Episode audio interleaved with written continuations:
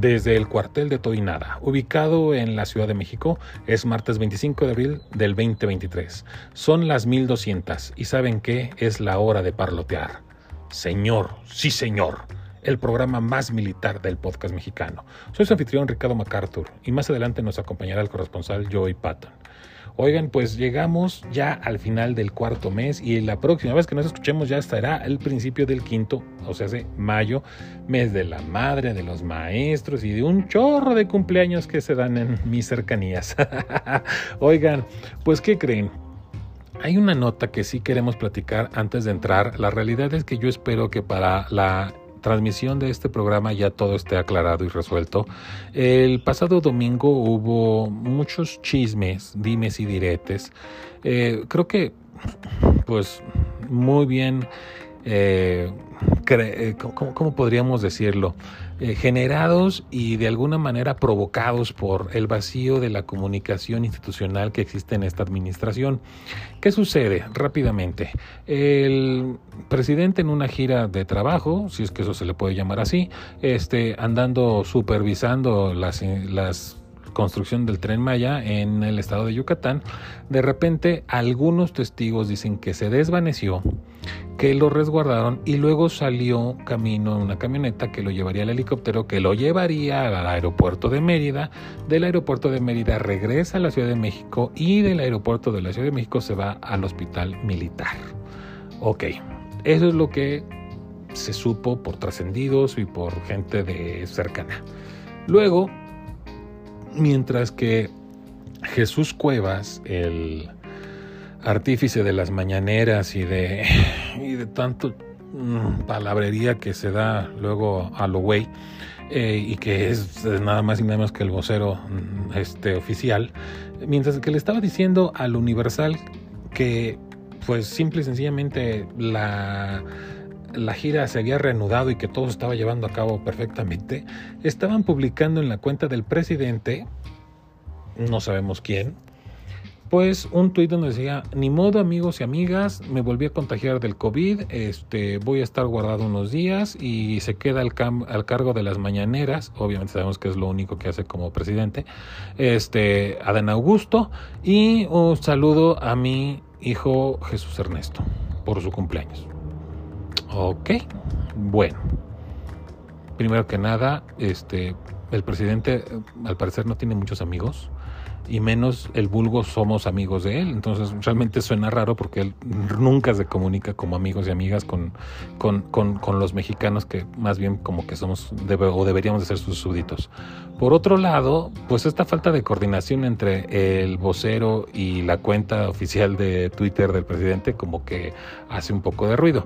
¿A qué es a lo que queremos? Obviamente no vamos a caer en la irresponsabilidad y en las conjeturas que mucha gente y muchos medios, no, no serios, pero muchos medios han caído dando avances de cosas para bien o para mal que pues no tiene el caso ni siquiera traerlas al programa. Simple y sencillamente lo que sí les decimos es, a ver, creo que es increíble que como, como, como país serio no tengamos una legislación que obligue a decirle a la gente, o bueno, sí, al pueblo, que en qué condiciones eh, médicas se encuentran nuestros representantes, por lo menos un cargo tan importante como es el presidente.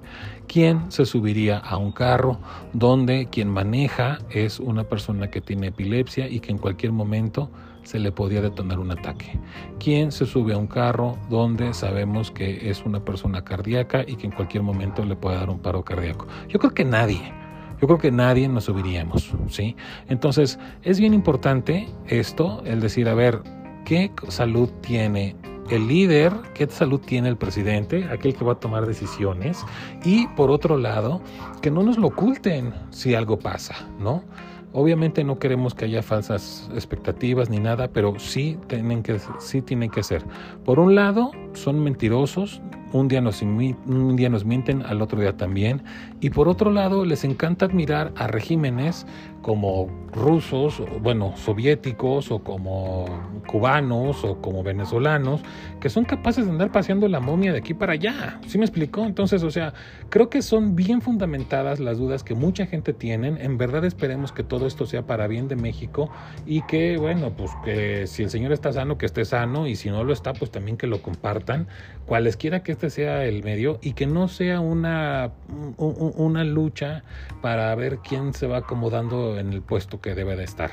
Esperemos que no sea el caso, pero simple y sencillamente, pues si es el caso, pues entonces ya que se sepa lo que tengan que saber. Si ya para estas alturas este, la información es vieja y ya todo está solucionado, pues esperemos que así sea y disculpen ustedes, pero al cierre de la emisión así está la información y nosotros no tenemos una manera de decir va por aquí o va por allá, simple y sencillamente esperamos que todo sea para bien de México, como para bien de México también me presento el menú del día de hoy. Aperitivo. La Guardia Nacional Civil, reforma administrativa, debate Estado de México, Yasmín Esquivel contra la UNAM, round 2. De plato fuerte, Luis Crescencio por el mundo, el nuevo youtuber sensación. Y la venta del TPA-01. Para el postre, body shaming. Y bueno, pues como ustedes lo pueden estar viendo, va a estar cargado, va a estar movido, va a estar variado. Esto es de todo y nada. Y saben qué, comenzamos.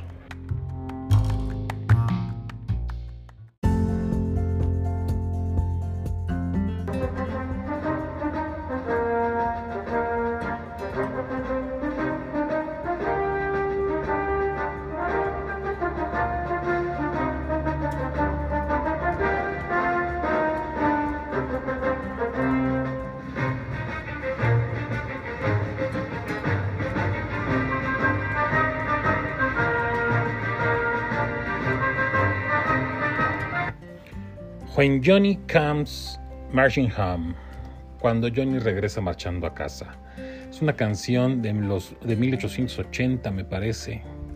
Y bueno, obviamente es de una marcha militar y la, si les suena familiar, la escuchamos en la película número 3 de Duro de Matar, este, en las, aquellas aventuras de John McClane.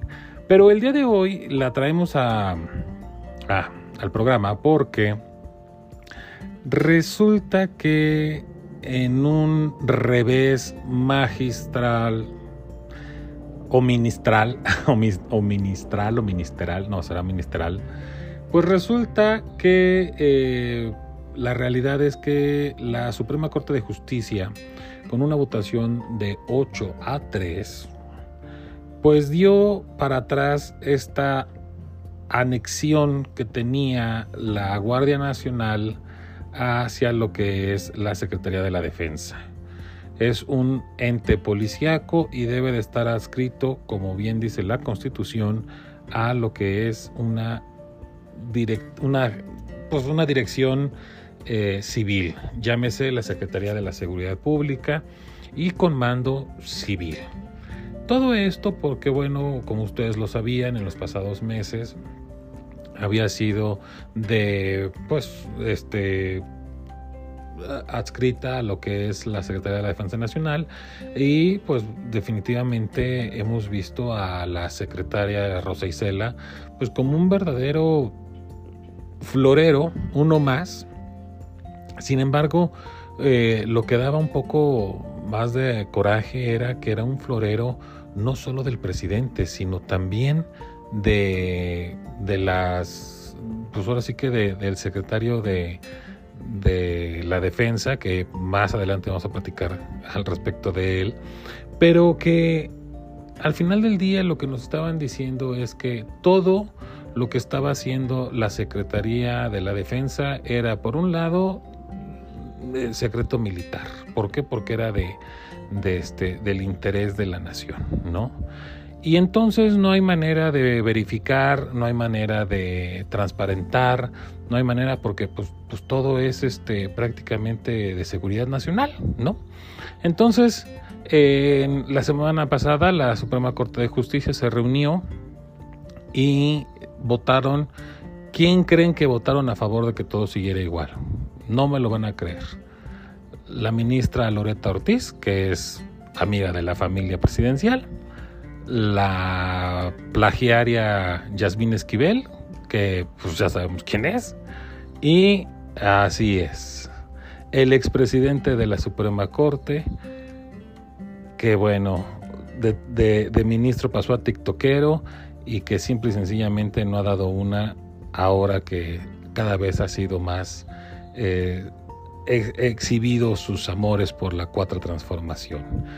Esto es importante, sí, sí es importante, porque simple y sencillamente ahora lo que tiene que pasar, y obviamente pues tendrá que pasar eh, eventualmente y con un tiempo que la Suprema Corte va, va a, pues a tener que decir cómo se va a instrumentar, porque todo esto que ha pasado pues son de alguna manera situaciones nuevas en las que con todo y los rufianes que verdaderamente tuvimos en administraciones pasadas, la verdad es que no había habido un descaro tan grande como decir vamos a violar eh, flagrantemente la ley, la constitución y ahora este pues que nos frene hasta la Suprema Corte si es que se atreve a frenarnos, ¿no?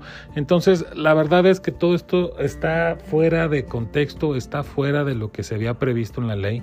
La verdad es que no habían no se habían diseñado leyes para violarse de una manera tan tan cínica.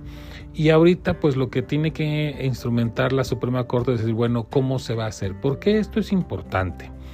Y, miren, esto es muy importante porque si la Suprema Corte les dice cómo se tiene que hacer, estamos de acuerdo que en los hechos nada va a cambiar, porque ellos argumentan que el director actual de la Guardia Nacional pues es un ex militar en retiro y al ser un ex, militar en retiro pues ya es un civil, ¿no? Entonces ya está en manos de un civil.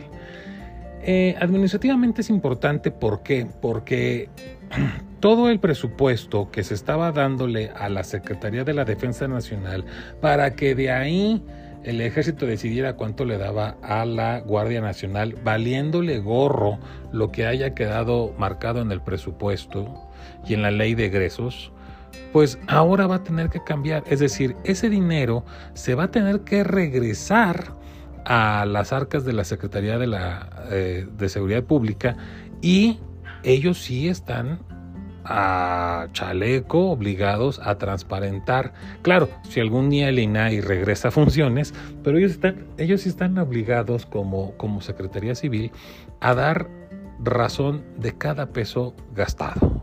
Entonces, es un, es un gran paso, es, es primero que nada una señal de vida de que nuestra Corte sigue existiendo, sigue viviendo. Tampoco es para agarrar y decir ya, ya estamos del otro lado, porque la verdad es que con un voto más que ellos hubieran tenido, no hubieran logrado esta resolución y todo hubiera quedado igual, pero ahora ya con un precedente en la Suprema Corte donde se quedaba muy claro que era posible violar la constitución. Entonces, ¿estamos en la tablita? Sí, sí, estamos en la tablita, seguimos en la tablita. Definitivamente no estamos eh, ya como para aventar este Goya, este, glorias y vivas, pero sí, sí es cierto que es un gran paso y un paso bastante responsable de los ministros que votaron a favor de que regresara a ser una cuestión civil y que finalmente le pusieran un alto a esta condenada eh, administración que todo lo quiere hacer de manera militar. Eh, hay quien sigue diciendo que sí es bueno. Yo la verdad es que me quiero limitar única y exclusivamente a los resultados. Y miren, esto sería así de sencillo. Si el haberla convertido en un organismo militar, porque recuerden que la Guardia Nacional nace con Ernesto Cedillo. Ernesto Cedillo hizo un organismo que se llamaba PFP, la Policía Federal Preventiva. Luego llegó eh, Vicente Fox y dijo, no, hay que ir más al hondo. Esto debe de ser la Agencia Federal de Investigación. Y entonces nace lo que es la AFI, que la intención siempre fue que fuera un FBI mexicano, ¿no? Llega Felipe Calderón y dice, vamos a englobarlo y esto va a ser Policía Federal. Y cuando llega eh, eh, Enrique Peña Nieto, lo convierte a lo que es una parte Policía Federal y otra parte Gendarmería, ¿no? Muy francés el asunto, una gendarmería, lo cual simple y sencillamente pues no sirvió absolutamente de nada. Creo que nomás compraron cuatro o cinco camionetas y las pintaron de gendarmería y eso fue todo lo que funcionó. Y cuando llega López Obrador, convierte la Policía Federal y la gendarmería en la Guardia Nacional. Ahora, todo esto, desde su fundación eh, con Ernesto Cedillo, era un escuadrón del, un batallón, perdón, del ejército, el que se convierte en la PFP y solamente hasta Vicente Fox y, y, Felipe Calderón es que se genera esta como tipo de escuela de policías, academia, donde se van forjando.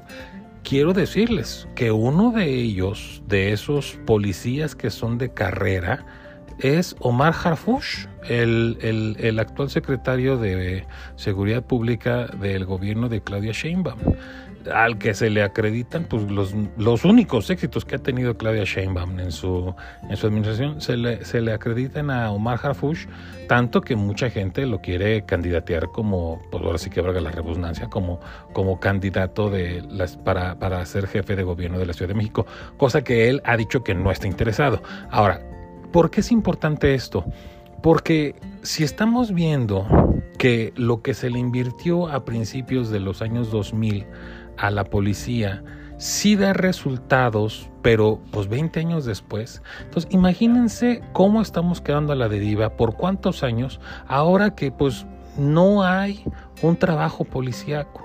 La gente dice, pero es que el ejército, sí, yo no estoy en contra del ejército. Lo único que tiene que quedar muy claro es que el trabajo policíaco no es lo mismo que el trabajo militar. El trabajo militar, y ya lo hemos dicho más de una ocasión en el programa, el trabajo militar es un trabajo de aniquilación, aniquilar al enemigo, matarlo pues. Y pues sí, siempre que se acercan estos enfrentamientos, pues terminan habiendo muertos que luego, bueno, pues los derechos humanos y esto y lo otro. Pero olvídense de eso. Vamos a decir que pudiéramos de una manera irresponsable decirle que son bajas eh, colaterales. Pero no ha habido un resultado real.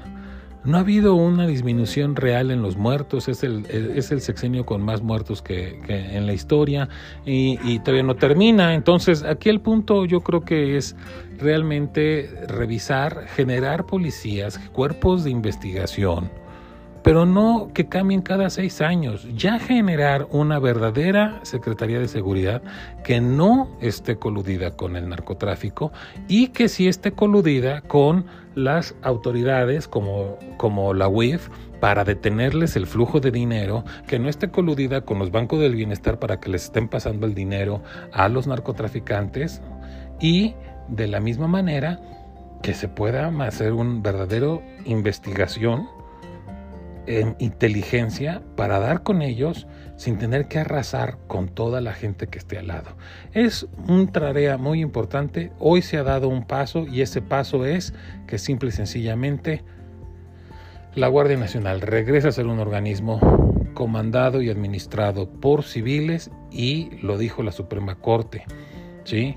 El presidente, pues en esos bandazos que da luego de niño berrinchudo, dijo que cuando él logre la mayoría en el, en el Congreso para la próxima administración, que él en el último mes de su gobierno, él mete una reforma constitucional para que esto cambie de la constitución. Bueno, no sabemos si lo va a lograr o no lo va a lograr, yo sinceramente creo que no, pero bueno, él ya lo dijo de manera de que, ah, pues no me dan balón, pues yo me voy a comprar otro, bueno pues esperemos a ver si es cierto y que la mayoría hable en ese momento, cuando llegue el momento. De la misma manera, eh, se llevó a cabo en el Estado de México el primer debate de las dos candidatas, por un lado Delfina Articulada, este, la candidata de Morena, y por otro Alejandra del Moral, la candidata de la alianza entre PAN, PRI y PRD. Eh, si tuvieron la oportunidad de verlo, qué bueno que lo vieron. Si no, pues la verdad es que no hay mucho que decir. Eh, sí, definitivamente tenemos dos candidatas muy, muy, muy contrastantes. Por un lado, este Delfina diciendo que bueno, que ella no robó, fue su partido, ¿no? El mismo que la está mandando ahorita a, como candidata. Entonces, este, pues ya ustedes se imaginarán por dónde anda la brújula moral de Delfina, este, la candidata de Morena. Por otro lado, este, pues tenemos a una mujer articulada, una mujer, eh, eh, bueno, articulada en verdad, una mujer que creo que eh, más o menos tiene mucho mejores oportunidades en cuestión de, de, dirigir, ¿no? Defendiendo un tanto esta parte de que las mujeres deben dejar de ser Juanitas y empezar a tomar las riendas. pero simple y sencillamente eh, el, problema, el problema que vemos con la candidata, pues es que definitivamente es una candidata de extracción priista y que pues el PRI, a pesar de que tiene toda la maquinaria en el Estado de México, pues los errores que ha cometido han sido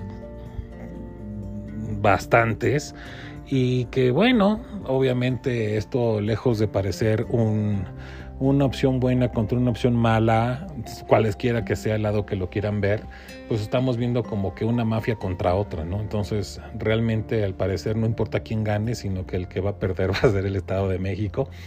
Eh, yo, en lo particular, pues sí, obviamente veo mucho mejor opción a Alejandra del Moral, pero pues la verdad es que hasta ahorita todavía no va no va, no va perdiendo completamente en las encuestas, pero pues va arriba la candidata de, de, Morena. Esperemos que por el bien del Estado de México las cosas mejoren y de alguna suerte pues que ellos elijan lo que va a ser mejor para ellos, que pues al final del día, mientras que sea bien para el Estado, le va bien a la Ciudad de México, porque al final del día pues, es una simbiosis la que se vive en el área metropolitana junto con la Ciudad de México y que eventualmente será bueno para el país, porque no olvidemos que el Estado de México es el padrón más grande de la República y aparte el eje neurálgico de la industria en este país. Entonces, es importante, sí, es muy importante. Y se llevó a cabo el, el, debate, eh, va a venir otro el 18 de mayo y pues vamos a ver quién se va posicionando mejor.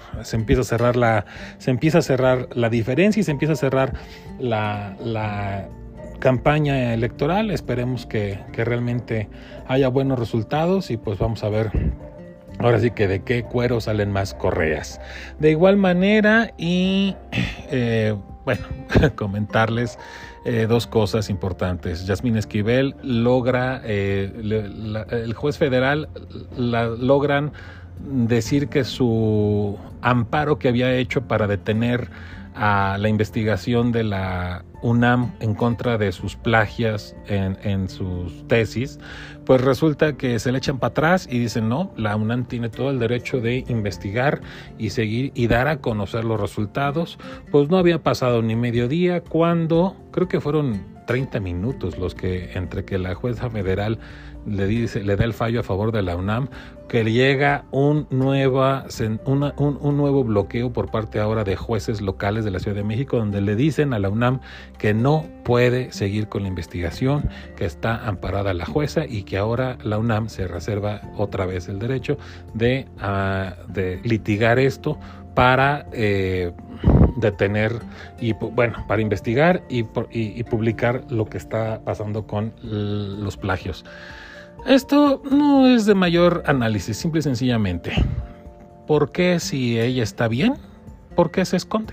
Dicen que el que nada debe, nada teme. ¿Por qué se esconde? Si ella saliera que no plagió nada, pues yo creo que saldría hasta fortalecida, ¿verdad? Sin embargo, yo creo que todos sabemos que sí plagió, esto lo comprueba y que obviamente lo único que está haciendo es ganando tiempo para seguir estando ocupando un lugar en la Suprema Corte de Justicia que no se merece que no debe de estar ahí, pero que obviamente a alguien por ahí del Palacio Nacional le conviene que ella siga. Triste o no, así se está manejando la justicia, así se está manejando la 4T y eso es lo que creo que mucha gente le sigue aplaudiendo. ¿De qué? No sé, pero bueno, pues ahí está. Eh, por último, ya para terminar con, este, con esta sección, eh, comentarles que se está provocando una reforma administrativa donde, bueno, hablan de que ahora el gobierno de manera unilateral, es decir, ellos mismos y a capricho de sus consideraciones, sean cualesquiera que éstas sean, van a poder cancelar contratos con la iniciativa privada, con sus proveedores, y no van a pagar ni no van a pagar las consecuencias de esos contratos. Lo voy a explicar de manera muy rápida. Cualquiera que haya trabajado para el gobierno como proveedor sabe que bueno, en teoría y antes se ganaba por licitación y se ganaba por un concurso en donde la licitación es un concurso, ya sea a tres personas o, licitación abierta, nacional o internacional, donde te agarraban y te decían, bueno, a ver, pues tú qué propones y cuál es la garantía y cuál es el costo y todo. Es decir, había una, una serie de factor de eh, puntos que se analizaban, se estudiaban y quien diera una mejor oferta, tanto económica como técnica, podría ganar ese contrato.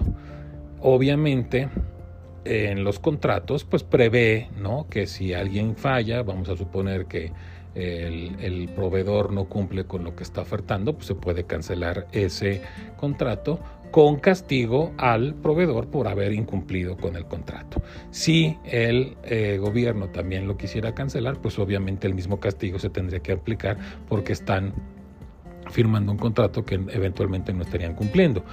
Eh, ¿Qué es lo que está haciendo esta nueva reforma administrativa? Pues nada, que ahora ellos van a poder cancelar los contratos que ellos quieran y van a analizar si se da o no se da compensación. ¿Esto a quién viene a afectar? Pues obviamente afecta la inversión. Empresas que quieran trabajar con el gobierno ya no tienen una certeza de que realmente el trabajo que se logre eh, firmar o contratar va a ser real y va a ser por el tiempo que están ellos prometiendo. ¿Por qué? Porque el momento que ellos quieran van a decir, pues siempre, dijo mi mamá que siempre no y bye. Eh, delicado, delicado que estén corriendo las inversiones, delicado que no haya una certeza jurídica para quien quiera trabajar con el gobierno y sobre todo dedicado para las empresas pequeñas que le venían al gobierno, porque muchas veces esas empresas eran sus oportunidades de crecer. Hoy en día quien puede entrarle pues van a ser, primero que nada, y obvio esto todos lo sabemos, amigos del régimen, que ellos saben que pues se van a ir por la línea que les, les digan sus cuates y que obviamente pues no van a perder ningún contrato. ¿Por qué? Pues porque son sus cuates y obviamente eso significa corrupción. ¿sí? Y las empresas grandototas que ya están ahí metidas y atoradas y que, bueno, pues obviamente tienen el dinero para poder este, llevar a cabo este, querellas legales que puedan durar años y que ellos pues tienen el dinero. Los chicos, una vez más, los mexicanos que quieren buscar oportunidades nuevas vendiéndole al gobierno, pues simple y sencillamente no lo van a aclarar porque o son amigos o simple y sencillamente no son.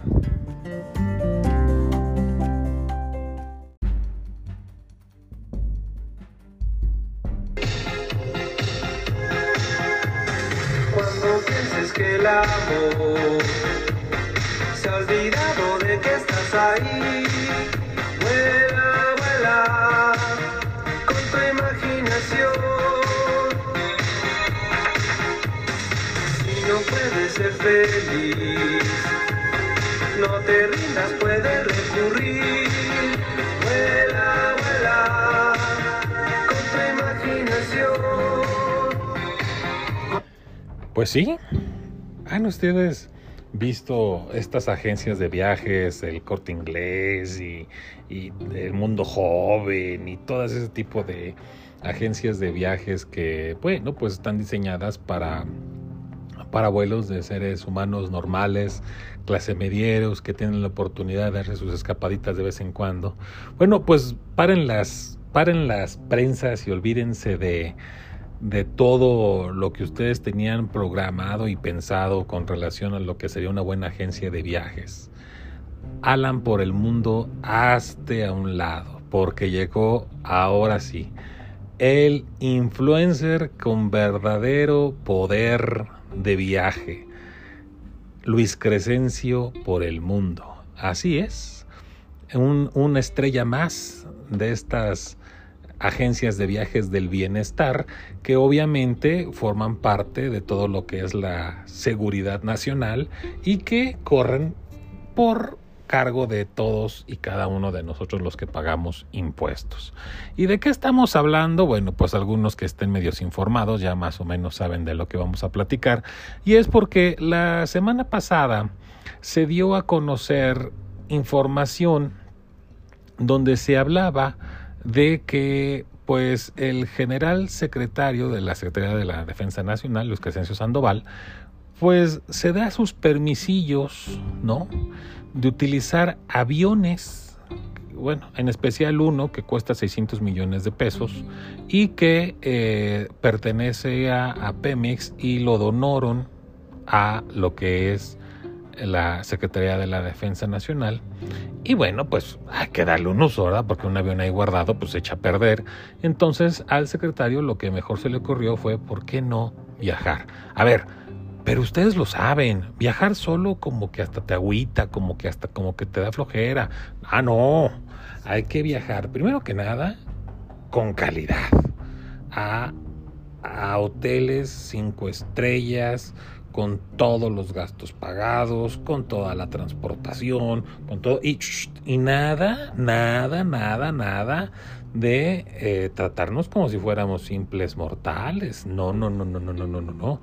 Hay que acreditar a nuestros invitados como su hijo, su hija, su este su consuegra, su, su esposa, o sea, toda la familia acreditadas como asesores de la Secretaría de la Defensa, por lo tanto, un trato prácticamente diplomático para ellos. O sea, aquí nada de que ahí vamos, pero que, pero que este, ay, no van a decir que somos este turistas. No, no, no, no. Aquí somos diplomáticos, papá. Podemos entrar, utilizar, estacionarnos donde se nos dé la gana. Al fin que, pues si generamos algún conflicto diplomático en algún país, pues ¿qué, importa? Para eso tenemos el poder y el billete. Pues sí, así es. Curioso, ¿no? Curioso porque hace hace unas semanas estaban todos muy dolidos que porque este Lorenzo Córdoba, por haber trabajado 10 años en el INE, se iba a llevar 1.9 millones de pesos como, como finiquito.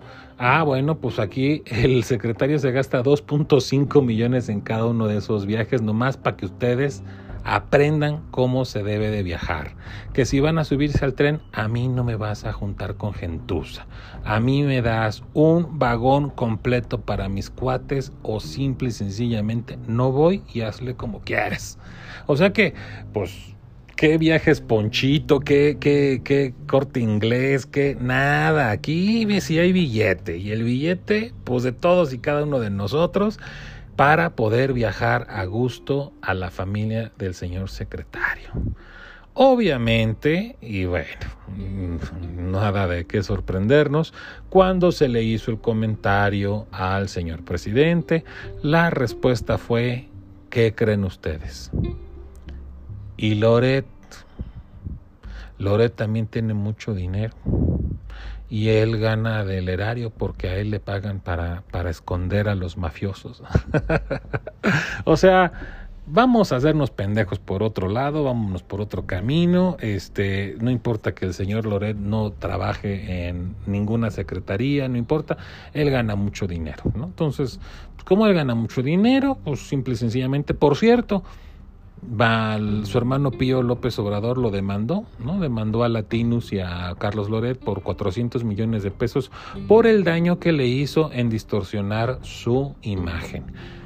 Yo no sé cómo se distorsiona la imagen de una persona recibiendo dinero en sobres Manila y que pues son mm, a todos luces dinero ilegal del erario del gobierno, bueno, del erario que administra el gobierno de Chiapas y que obviamente fue el mismo gobierno el que los grabó y el que los difundió.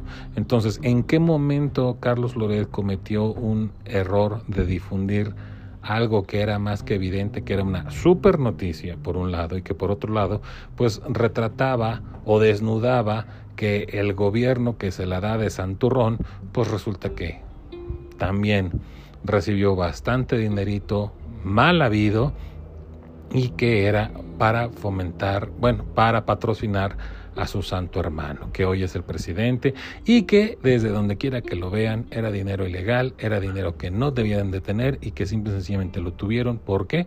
Pues porque así son y ellos así pueden. Y hay de aquel que diga que eso pasó porque entonces ahora sí te demando por 400 millones de pesos. Esto en cualquier parte del mundo que se dijera medianamente decente, pues sabríamos que no procedería, porque primero que nada a Loret lo tendría que defender, pues la libertad de expresión. Una. Dos, pues él está difundiendo lo que está pasando, lo que está en video. Es muy difícil poder decir que ay, fueron editados, porque realmente pues, son videos que ahí están y que obviamente pues, retrataban una mala acción. Sí esto le afectó, bueno, pues para empezar vamos a hablar de qué le afectó, pues qué negocios iba a firmar. Digo, los López Obrador nunca se han, nunca se han reconocido por ser grandes empresarios, mm, ni siquiera por trabajar, ni siquiera por ser grandes académicos o algo. O sea, siempre ha sido gente bastante, bastante vividora del erario y que obviamente la candidatura de, de, de Andrés Manuel pues servía como plataforma de ingresos para toda la familia. Pero a lo que vamos con esto es de cuando acá ahora es el gran empresario, de cuando acá ahora una difamación, vamos a suponer sin conceder que fuera una difamación, le estaría afectando un negocio que representara para él 400 millones de pesos. Pues qué negocio era y con quién lo iba a firmar, oigan, ¿no? Es decir, sabemos perfectamente que legalmente esto no debía de haber ni siquiera o sea, vamos, esto no debería de existir, ¿sí? se le amenazó a Carlos Loret que si ellos daban a conocer esta información, iban a estar, eh, bueno, los iban a encerrar por 36 horas. Él obviamente dio a conocer la, información, posiblemente eh, la jugada más inteligente, porque bueno, definitivamente si él ahora es apresado, pues se convertirá literalmente y automáticamente en un preso político y que obviamente esto rompe por completo los tratados de respeto de la libertad de expresión y bueno, en un gobierno donde por un lado una mañana se celebra a Julian Assange y por la otra su tu hermano demanda a un periodista por hacer su trabajo, pues imagínense qué incongruencia, pero bueno, yo creo que ya en este sentido nada nos puede sorprender, nada nos puede espantar y sabemos que son capaces de llegar a todo y con todo con tal de defender sus intereses, como por cierto, como por cierto dentro de esos intereses, pues todo parece indicar que esta, este filtrado que se dio en un,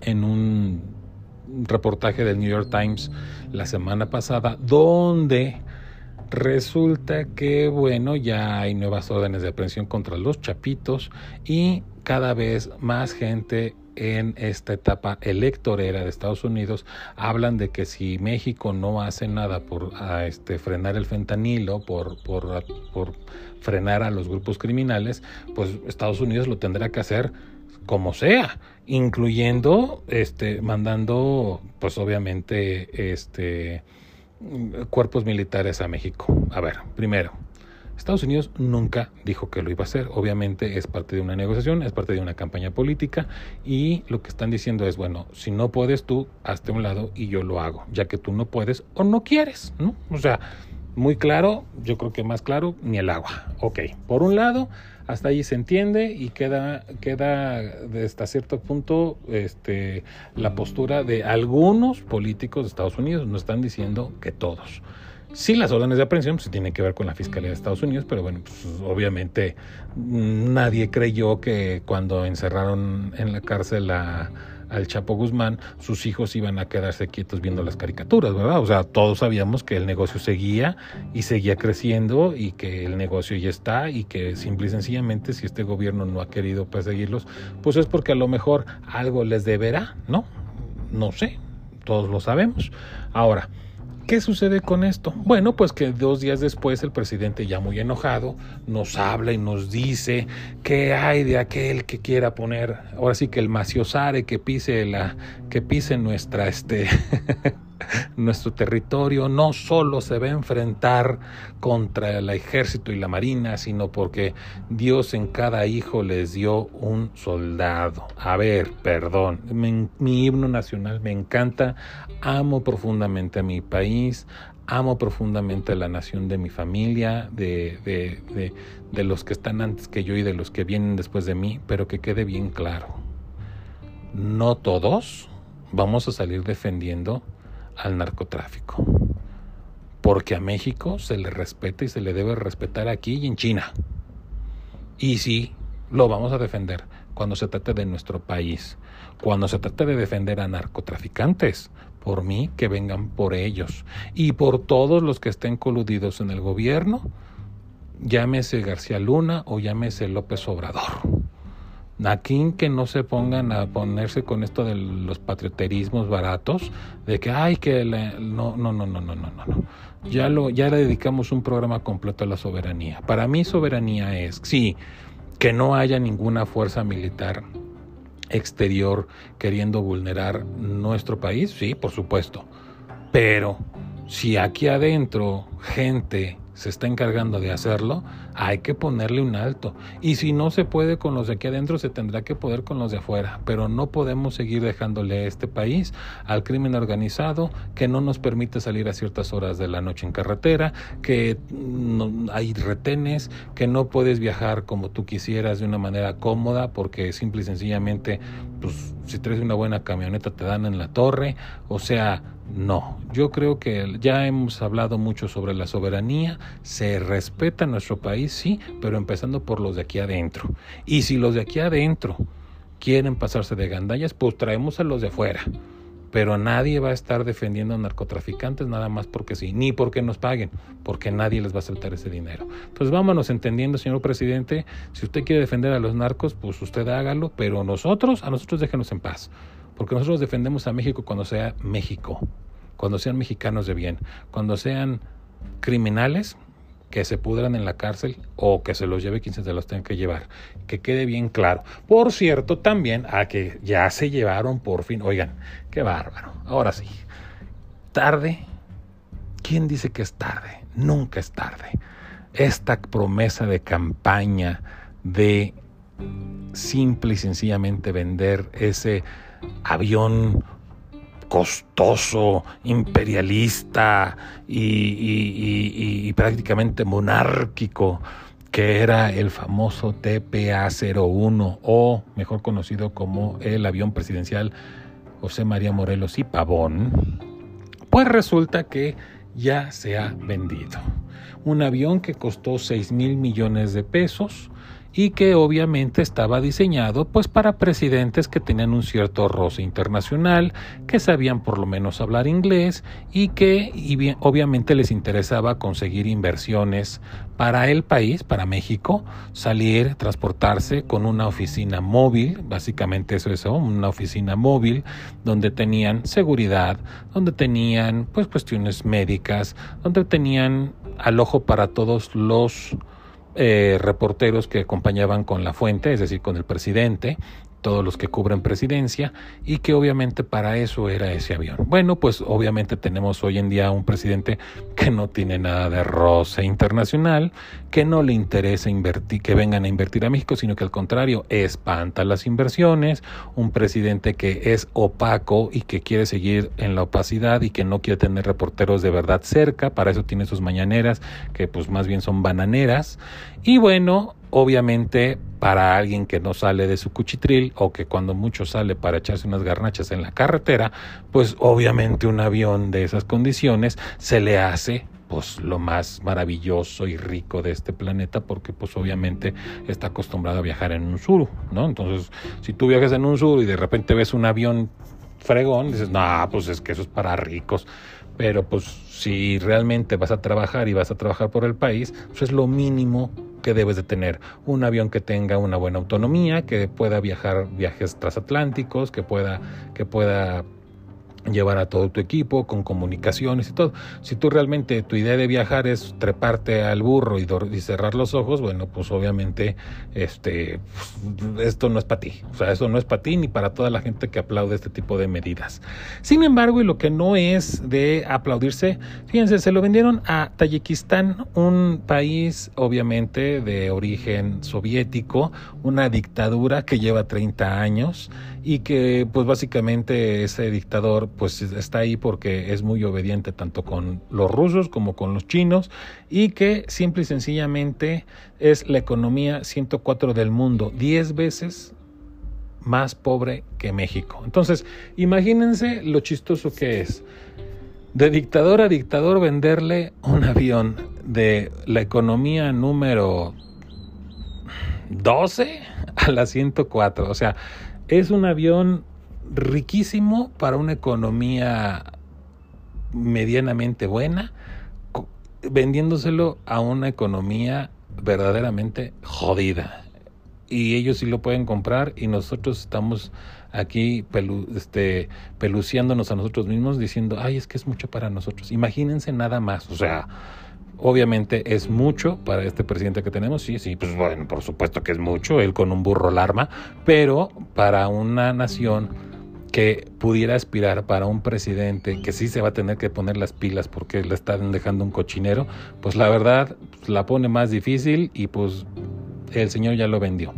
Ahora, analizándolo correctamente, el avión se vendió en un 70% de lo que estaba evaluado al día de hoy. Se vende en 1.600 millones. El presidente sale sentadito junto al director de Banobras. Por cierto, Banobras quien compra el avión y se lo financia a la Secretaría de la Defensa Nacional.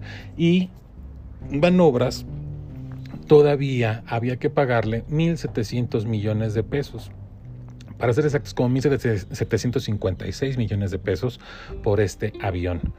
¿Qué sucedió? Pues nada, que lo vendieron en 1.600 millones de pesos, es decir, lo venden más barato, lo venden a un 70%, es decir, un 30% menos de su valor comercial y simple y sencillamente no alcanza para cubrir el dinero que se le debe a Banobras. Es decir, golpe tras golpe tras golpe al erario. ¿Por qué? Porque el Señor no sabe nada de nada. No entiende lo que es rentabilidad, no entiende lo que, lo que es trabajar, no entiende lo que es absolutamente nada. Salen sentaditos diciendo que ya se va el avión y que bueno, pues una promesa más cumplida y que se van a abrir dos hospitales. A ver, si van a pagar lo que debían, pues no les alcanza. ¿De dónde van a sacar para esos dos hospitales? Luego dijeron, no, bueno, lo que pasa es que un hospital ya existe y el otro sí lo vamos a fabricar. Entonces, ah, ok. ¿Y con qué dinero? Una de dos. No se le va a pagar a Banobras otra pérdida más como las de la CFE, como las de Iberdrola, como las de este Segalmex, o sea, Pemex, o sea, échenle números. ¿Cuánto dinero se está perdiendo en caprichos? ¿Cuánto dinero se perdió en el aeropuerto de Texcoco? ¿Cuánto dinero se ha perdido en Segalmex? ¿Cuánto dinero se ha perdido en, en la CFE? ¿Cuánto dinero se sigue perdiendo en Pemex? ¿Cuánto dinero se está perdiendo en todos y cada uno de estos piquitos? ¿Y ellos son los que saben administrar? No, pues si ellos saben administrar mejor vamos a quedarnos así de brutos.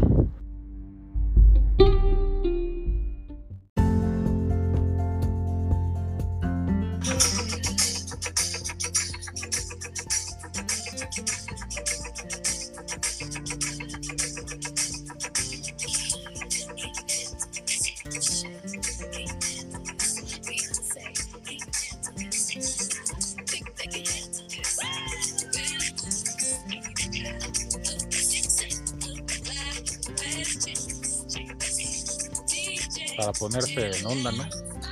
Exactamente. Qué buenas eran las de Destiny's Child, la verdad, ¿eh? ¿A ti te Pues, gustaban Algunos o más dicen o que menos? nomás era Beyoncé. No, sí, las otras sí cantaban. Kelly sí canta. O sea, las dos cantan, sí tienen voz. O sea, no eran tan de relleno como pudieran pensarse. Sí, yo sé que la más famosa, la compositora, es Beyoncé, pero ellas tampoco cantaban mal las rancheras. Digo, rancheras no cantaban, pero sí llegaron a hacer ciertos hits y sí tenían, pues, calidad vocal, ¿eh? A mi punto de vista, ¿no? Sí, lo que pasa es que creo que Beyoncé tenía que ver algo con el manager, creo que era su papá o era el que había Sí, puesto era la su lana, papá, una cosa ajá. de esas, ¿no? Sí, sí, sí, sí. Sí, básicamente el papá fue el que las, pues las creó. De hecho, había la cuarta chica, bueno, eran tres que empezaron desde niñas, ahí están los videos, y, y la otra pues de repente ya se fue ya más grande y entró Michelle. Pero las amigas de infancia eran Beyoncé, Kelly y no me acuerdo de esta otra chica.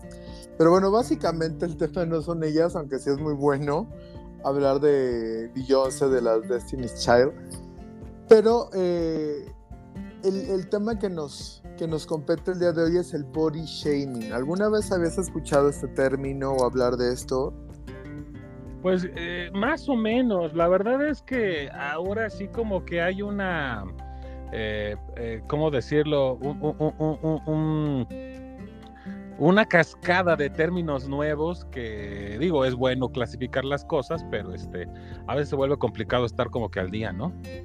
Pues sí, sí, como, como dices, tienes mucha razón. Clasificar las cosas sirve también como para darnos cuenta de algo que a lo mejor hacíamos y que no lo tenemos tan identificado, ¿no? Que lo veamos como una broma, como cualquier comentario, como una conducta, pues como muy X y ya cuando le pones el nombre, le pones casi el apellido, lo empiezas a definir, todo ese, todo ese rollo, pues también sabes cómo evitarlo o cómo ayudar a las personas que sufren de él.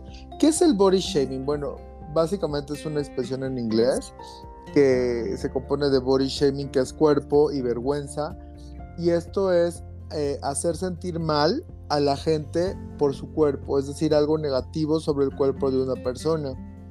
Puede ser sobre el peso, que es lo más común, no decir el gordito, que estás muy gordo, que no sé qué, y también el flaquito, que estás muy flaco, que puro hueso, que no sé qué tanto más, pero también se va a la edad, oye, de que ya, ya diste viejazo, o ya estás muy viejo, o también incluso el cabello, ¿no? De que, oye, ya te estás quedando más pelón, esas entradas ya son... ¿Cómo es ese chiste? Seguro te lo sabes. La, no. Es decir, que esas entradas ya son más bien salidas. Ah, ok. O lo que pasa es que no es que esté pelón, lo que pasa es que creció mucho y se salió de su cabello. ah, hubo, ah, hubo, uno que me dio mucha risa que dijo bisoño, eh, pero o sea, lo dijo en general, no sobre alguien, que a los pelones les decías así como la tortilla, cada día más cara. Pues Entonces, yo creo que yo creo que es eso parte de lo que, de lo que está confundiendo un poco la, la, híjole, las nuevas generaciones, ¿no? Es decir, cre creo que debemos de crecer también aprendiéndonos a reír un poquito de nosotros, ¿no? Sí, yo creo que sí, o sea, lo que tú dices sí entiendo que de repente eh, ahorita está como muy, um, pues por así decirlo, como muy sensible el tema pero es que sí creo que de repente es exagerado, ¿sabes? O sea, a lo mejor con tus amigos que lo haces y que ya eh, pues está como, como establecido, ¿no? Y a la persona no le afecta y no le causa un daño emocional, o porque simplemente sí se lo causó, pero ya se sobrepuso a eso porque ya toda la vida le han dicho el pelucas, el pelonchas o lo que sea. Eh, pues no quiere decir que la conducta de cierta forma esté correcta, simplemente aprendimos a vivir con eso, ¿sabes? Y sí, yo creo que nos hizo de cierta forma un poco fuertes, pero yo creo que también estas nuevas generaciones vienen como un poquito más cargadas de esa conciencia, ¿sabes?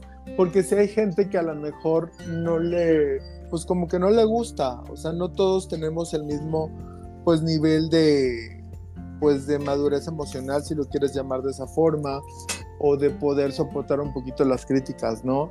Y también está bien que seamos diferentes. Entonces yo creo que sí vale la pena hacer esta conciencia, eh, pero como tú dices, o sea, también nos podemos reír un poquito de nosotros, ¿no? Yo creo que puede haber un equilibrio de las bromas que puedas hacer, pero si no ya llega a un tipo casi bullying, ¿no? Sí, bueno, definitivamente yo creo que todo empieza por algo de respeto hacia nosotros y hacia, los demás. Eh, es, es, importante decir que, pues sí, mucha gente y también a nuestras edades, pues se sintieron mal en las escuelas por, por las constantes burlas. Ahora, yo pienso que en la vida hay cosas más duras que una burla y si nosotros como seres humanos no nos preparamos para poder aceptarlas, eh, yo creo que el mejor antídoto es, es lo que decíamos, pues reírte, reírte de que, bueno, a ver, estoy gordo, pues yo estoy gordo, mi, mi estimado. O sea, ¿qué hacemos? Lo de, tratamos de simular, nos compramos una mega faja o, o, o, o bajamos de peso, ¿no? Y bueno, si logramos bajar de peso, pues es un tema que a lo mejor hasta para nuestra propia salud nos va a servir.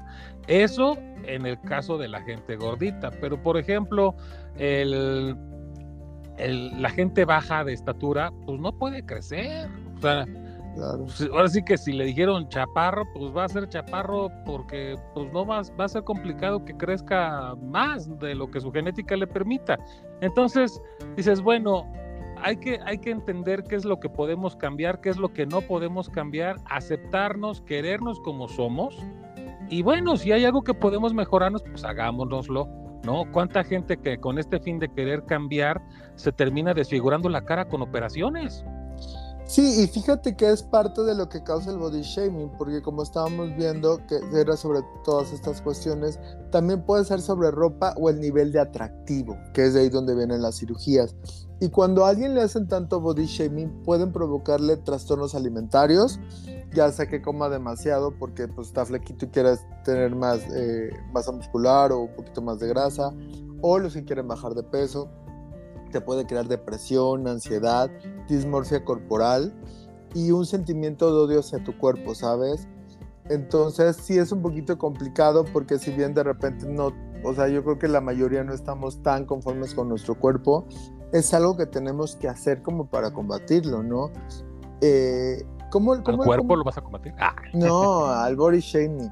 Ah. ¿Y cómo lo podemos evitar? Pues hay que dejar de hablar del cuerpo de los demás yo sé que es algo común, al menos para nuestra generación, decir, oye, te ves muy bien, que es positivo claramente, pero estás hablando ahí del cuerpo. O luego dices, güey, te ves muy mal, o cosas por el estilo, ¿no? Por ejemplo, yo sí lo hago, pero no con una intención de body shaming. O sea, eh, lo hago con mis amigos de decirle, oye, ¿qué onda? No has dormido, tienes mucha ojera, ¿no? Pero alguien que a lo mejor no es tan conocido para mí y que yo lo conozco y le puede afectar, pues es mejor como evitarlo, ¿sabes? Porque si no, pues a lo mejor es como muy intenso con su cuerpo y como, muy preocupado, entonces por unas ojeras pequeñitas puede, puedes causarle como pues bastante incomodidad a una persona, ¿no? Tenemos que aprender sobre el body neutrality, que es aceptar nuestro cuerpo tal y como es sin juzgarlo. Eso es como lo contrario del body shaming, el body neutrality donde tú mismo aceptas tu cuerpo y obviamente cuando la gente va a comentar de él, pues ya no te hace sentir mal, que en teoría la gente no debería comentar mal de ningún cuerpo. Pero, eh, pero amigo, a ver, eso es, eso es imposible, porque aparte, gran parte de la atracción de un ser humano hacia otro empieza por los ojos, por la vista, aunque, aunque la otra persona no sea agraciada o no sea físicamente el prototipo de belleza, pues muchas veces le gusta a otra persona y todo empieza por, por, su cuerpo y, también por, por ese análisis, por esas comparativas es lo que te puede definir que, que le gustes o no a otra persona. Pues sí, en parte sí, o sea, sí tienes razón. Pero aquí lo que se trata es crear conciencia, ¿no? Hablar lo más positivo que se pueda, por ejemplo. hay que hablar positivamente del, mismo cuerpo, no de tu cuerpo. Y así vas a tener más compasión por ti, por los demás. O sea, lo que aquí dicen es cuando tú no, no quieres a tu cuerpo, pues tampoco vas a ser compasivo por los demás, ¿sabes? Entonces vas a tener como más tendencia a atacar. También te piden que defiendas a otros cuando alguien haga un comentario negativo sobre los cuerpos. El body shaming es muy común, la neta, o sea, es algo que, pero muy común, o sea, lo, lo estamos apenas platicando de que nosotros lo hacemos, a lo mejor no con esa intención, a lo mejor yo ni sabía que hacía el body shaming, pero lo que sí podemos hacer es eh, trabajar para dejar de, perpetuarlo, ¿no? Que sea una práctica común, que no se hablen de los cuerpos ajenos. A mí, te voy a ser muy sincero, a lo mejor la gente me va a odiar un poquitito, pero yo sí creo que al menos con gente de confianza puedas hablar acerca de sus cuerpos, ¿sabes? O sea, no como en su totalidad y no de todas las cosas, pero si ves que un amigo está bajando mucho de peso, no es decirle, oye, ¿por qué estás bajando de peso? ¿Te ves mal? ¿Te ves bien? Sino simplemente a lo mejor le está pasando algo, tiene algún problema y pues decirle, oye, hacer como referencia al peso, a lo mejor no hablar o juzgar acerca del peso, pero sí te puede dar como una señal de alerta de que algo puede estar pasando. Sí, bueno, definitivamente nuestro físico habla mucho de, nuestro estado de ánimo, desde la postura hasta cómo, cómo se está viendo beneficiado o afectado. Eh, yo tengo una máxima, si no tienes algo bueno que decir, no digas nada. ¿No les ha pasado que de repente, por ejemplo, eh, yo algo que sí critico mucho en, en el Facebook, sobre todo en el Facebook, que es como que sube, sube el señor o la señora, pobrecillos, una cara de perro asquerosa. Y, ay, qué guapo te ves, ay, qué guapa te Ay. ves. Oigan, no perdonen la burla, o sea, es que si, si, si no tienen bonita fisonomía o, o- pues entonces mejor no digamos nada y ponle un like y tan tan se acabó.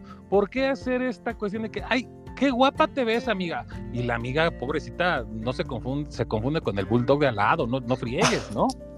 Ricardo, pero es que para la gente alguien puede ser bonito, hermoso, que a lo mejor para ti no.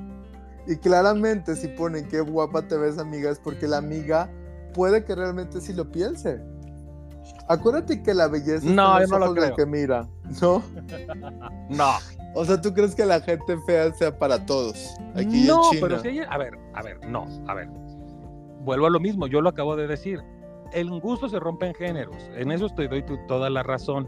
Pero si hay estándares, o sea, por ejemplo, hay gente que dice, tengo la nariz perfecta, sí, mi rey, pero te pusiste una nariz perfecta en una cara que no es perfecta, se te ve horrible, parece Pinocho. O sea, y se vale. O sea, no es porque se lo O sea, ¿sí salir se vale decir. hacer body shaming o cómo? No, no se lo voy a decir, pero simple Ah, y sencillamente creo que muchas personas que están cerca de esa persona sí le deberían de decir, güey, te vas a desmadrar la cara.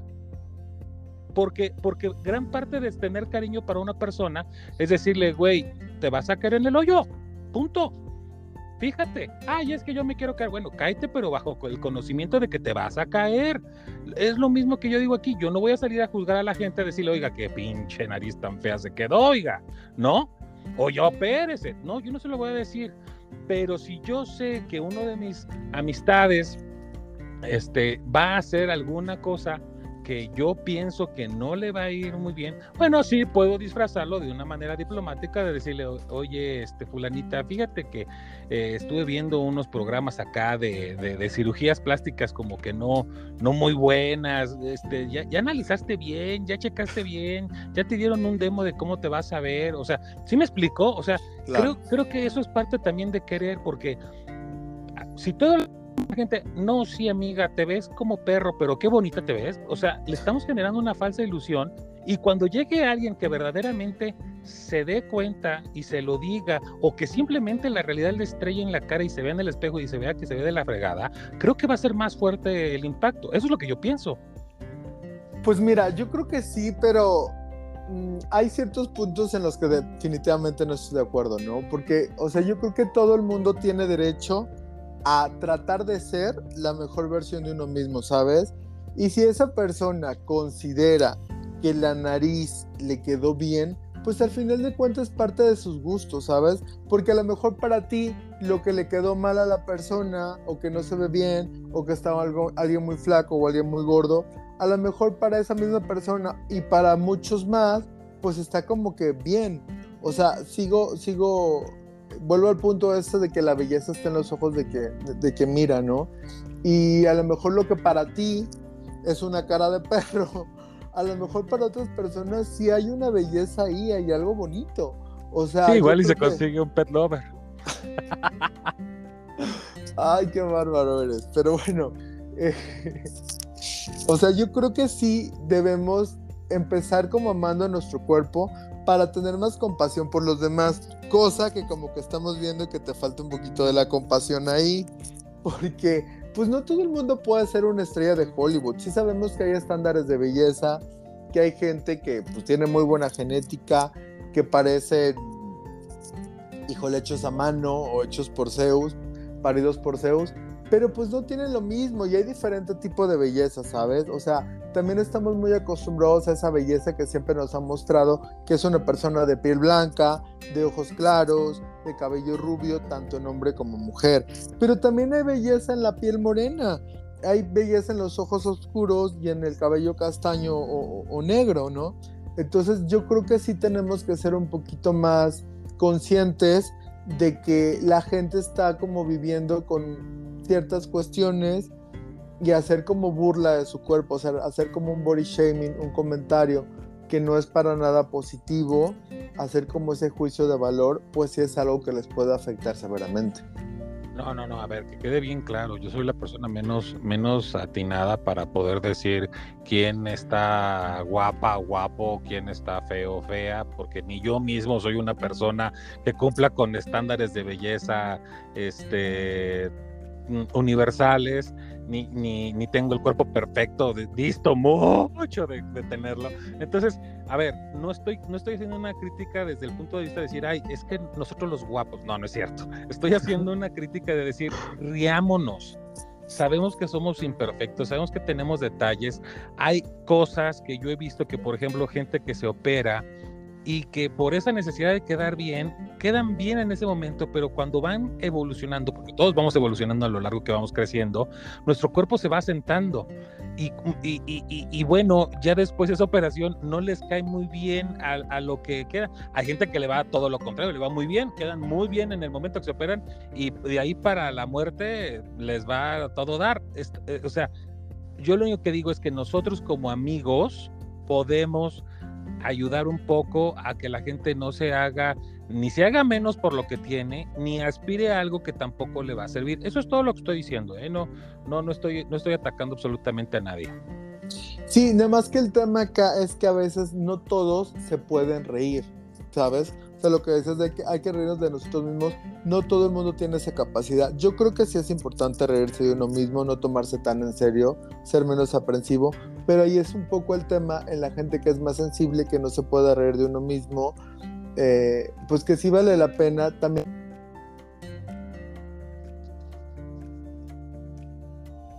Eh, pues de pensar hacer un comentario, también al menos si se quiere hacer porque se siente que va a provocar un bien, pues a lo mejor como que sí editarlo, ¿no? Como tener eh, ese tacto y no hablar como así como tan, tan, tan crudamente. Aquí no podría aplicar eso de las cosas de quien vienen. También, también un poco. ¿No?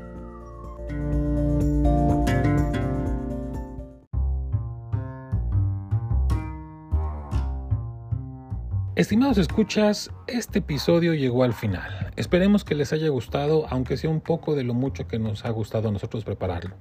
Y como ya es costumbre, pues amenazamos con regresar la próxima semana. Recuerden que nos podemos encontrar en Spotify, Apple y Google Podcast. Nos pueden contactar por las redes sociales del programa que son TikTok, YouTube, Instagram y Twitter. Y nos identifican como de Toina MX. A Joy en Twitter como Joy Arju y a un servidor en Twitter e Instagram como Hauter con H al principio y doble R al final. Así pues, si el manager nos lo permite, nos estaremos escuchando la próxima semana en el mismo horario y en la plataforma de su preferencia. Recuerden que luego Google se tarda un poquito más en, en, publicarnos, pero bueno, pues ahora sí que recenles a Google a ver si, si se compadece un poco de nosotros. Sean ustedes todos y cada uno muy, muy felices. Abur.